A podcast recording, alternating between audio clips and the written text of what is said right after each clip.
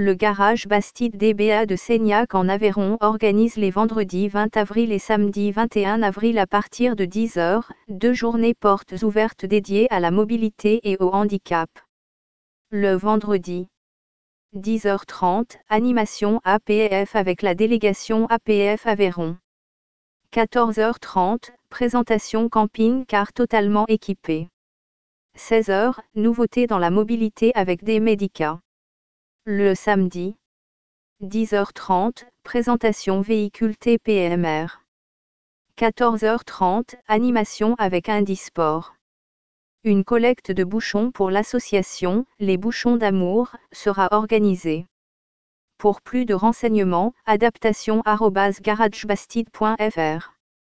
Garage Bastide ZA des Molinières, 12 450 Seignactel, 05 65 74 24 24.